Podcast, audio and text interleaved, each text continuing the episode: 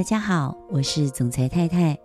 今天想跟大家聊的话题，我觉得还蛮好玩的，而且大家应该也会很有兴趣，就是想要来教大家怎么花钱，才会有源源不绝的钱可以花。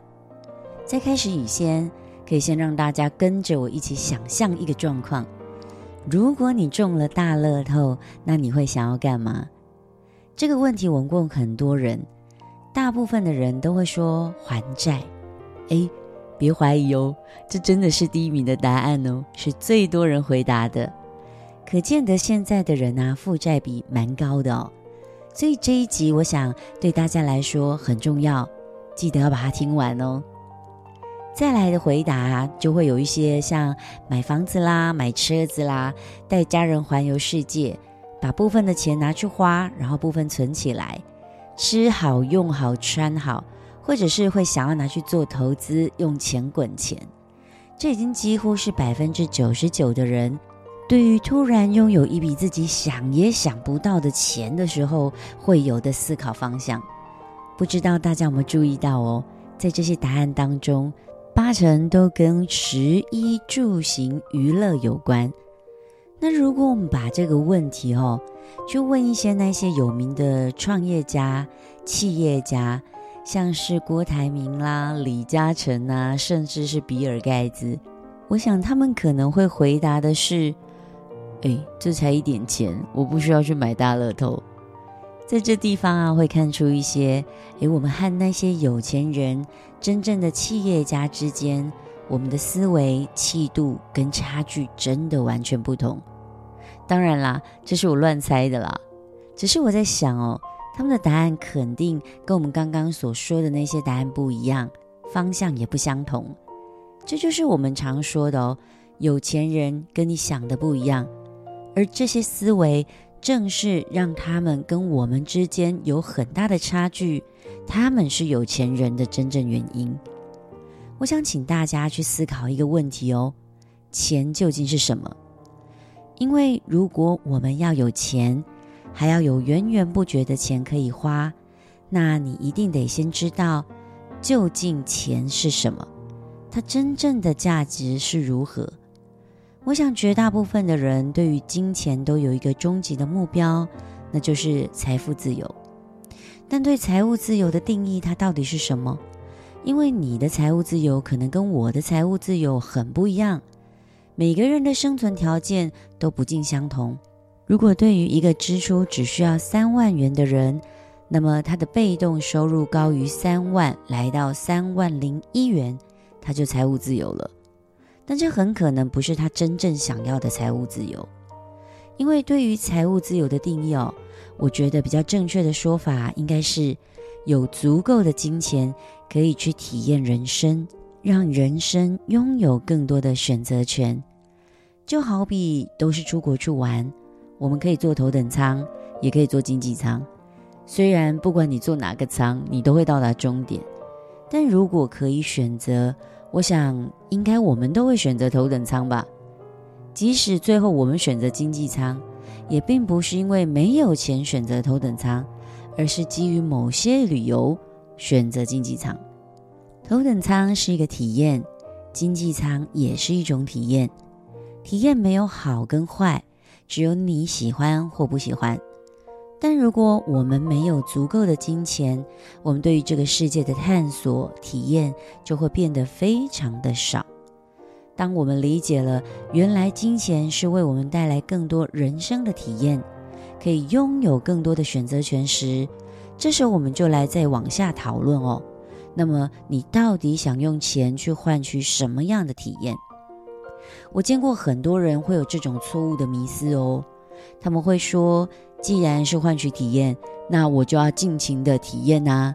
所以他们寅吃卯粮，负债过日子。要知道，在你还没有足够的能力跟条件以前，你应该要把金钱拿去换取的，不是这些吃喝玩乐的体验，而是想办法追求个人成长，拥有更多赚钱的能力，这才能为你带来源源不绝的财富，让你真的可以体会每一种、每一段不一样精彩的人生，这才是最重要的。所以，如果我们对于财富这件事情的观念是偏差的，只想着要财务自由，你可能会发现这辈子你怎么都没有办法得到财务自由。我每一个月都会举办财商桌游的体验营，去教育更多的人有财富真正的观念，进而有机会去改变他们自己的生命。前几天，我有个朋友邀请他的先生跟他一起来学习，但他先生跟他说：“不用去了，那个没用，我之前就去过了。”然后我朋友就问他：“那那个是什么？”他先生说：“我告诉你，就是当你支出比较低的时候。”你就可以更快地拥有财务自由，因为他的支出比较少，负债比较低。但是我跟你说，没用的，去上那个没用，没有改变什么。所以当我的朋友跟我回馈这段故事的时候，我就笑着跟他说：“诶，对，的确上这个没有用，因为所有的知识跟技能有用就有用，没用就没用。”这世界上有多少人对于财务方面都以为我去学就好了，但忘了学以致用才是真正的让你可以发挥用处的方式。OK，我们先拉回来哦。就像我们刚刚说的，有钱人的格局、思维、气度都跟我们不一样，那么就要去想一想，今天这些有钱人他们会怎么用钱？你会发现，他们大多时候会选择把钱用在能够为他们产生产值，也就是可以钱生钱的地方。这是金钱最棒的特性。钱是中性的，就是你把钱花在哪里，你就会从哪里收割。如果你把钱花在手机，你就会得到一只手机；如果你把钱花在投资自己，你就有机会换得一个有钱人的脑袋，为你赚取更多的财富。如果我们一昧的把钱用去购买负债，也就是不会为你带来更多钱的地方，像是你划开手机，划着划着就看到广告，然后就点进去买，或者是看到谁吃了什么美食，买了什么名牌就被烧到，下一秒钟就采取行动去吃它，去买它。对啦。往好处想，你的行动力十足，但是其实你只是让你的钱一直从你的口袋里溜走。消费主义至上会让你不知不觉中成为一个不知道把钱花去哪里，你还沾沾自喜的觉得该花的就花，这种自我欺骗当中。月光族不就是这样吗？口袋满满在月初，但是月底就光光光。当然你会说啦，我光缴生活费、日常所需的那些账单就差不多了，我哪来的钱吃喝玩乐？对，这就是我们今天要说的，你的金钱观到底正不正确？很多人存了一笔钱，目的并不是要拿来投资自己，让钱为我们带来钱，而是把它消费在负债的项目上。那么，到底怎样的花费是资产？首先，我认为最值得投资的资产就是自己。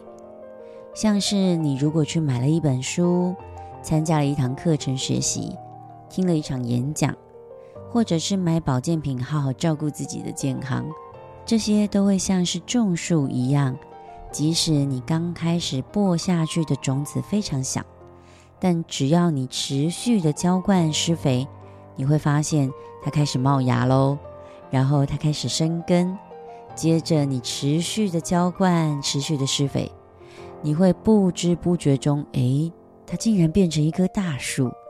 你可以躲在这棵树下乘凉，而且非常安全可靠。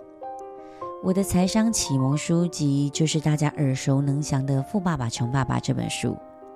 但是看过那本书之后，我开始更多的去学习，而不是停在那本书里。我去了解、学习富爸爸在书里面所讲的每一种被动收入相关的知识技能。我没有任何先入为主的观念，因为对我而言，我非常清楚，如果我不改变，那我就永远不会变。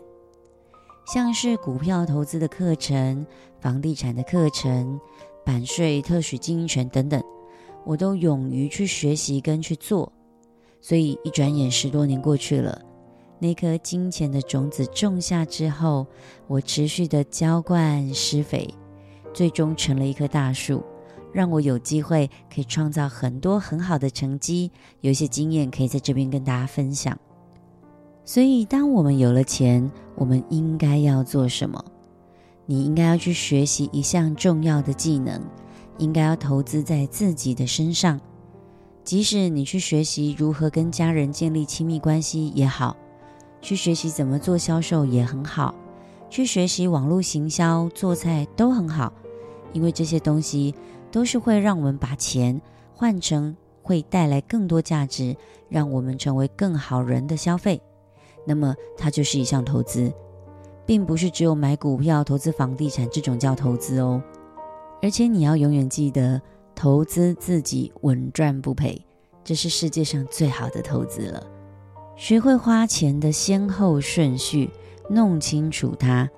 吃的不要拿去买垃圾食物吃，麻烦吃营养的、吃健康的。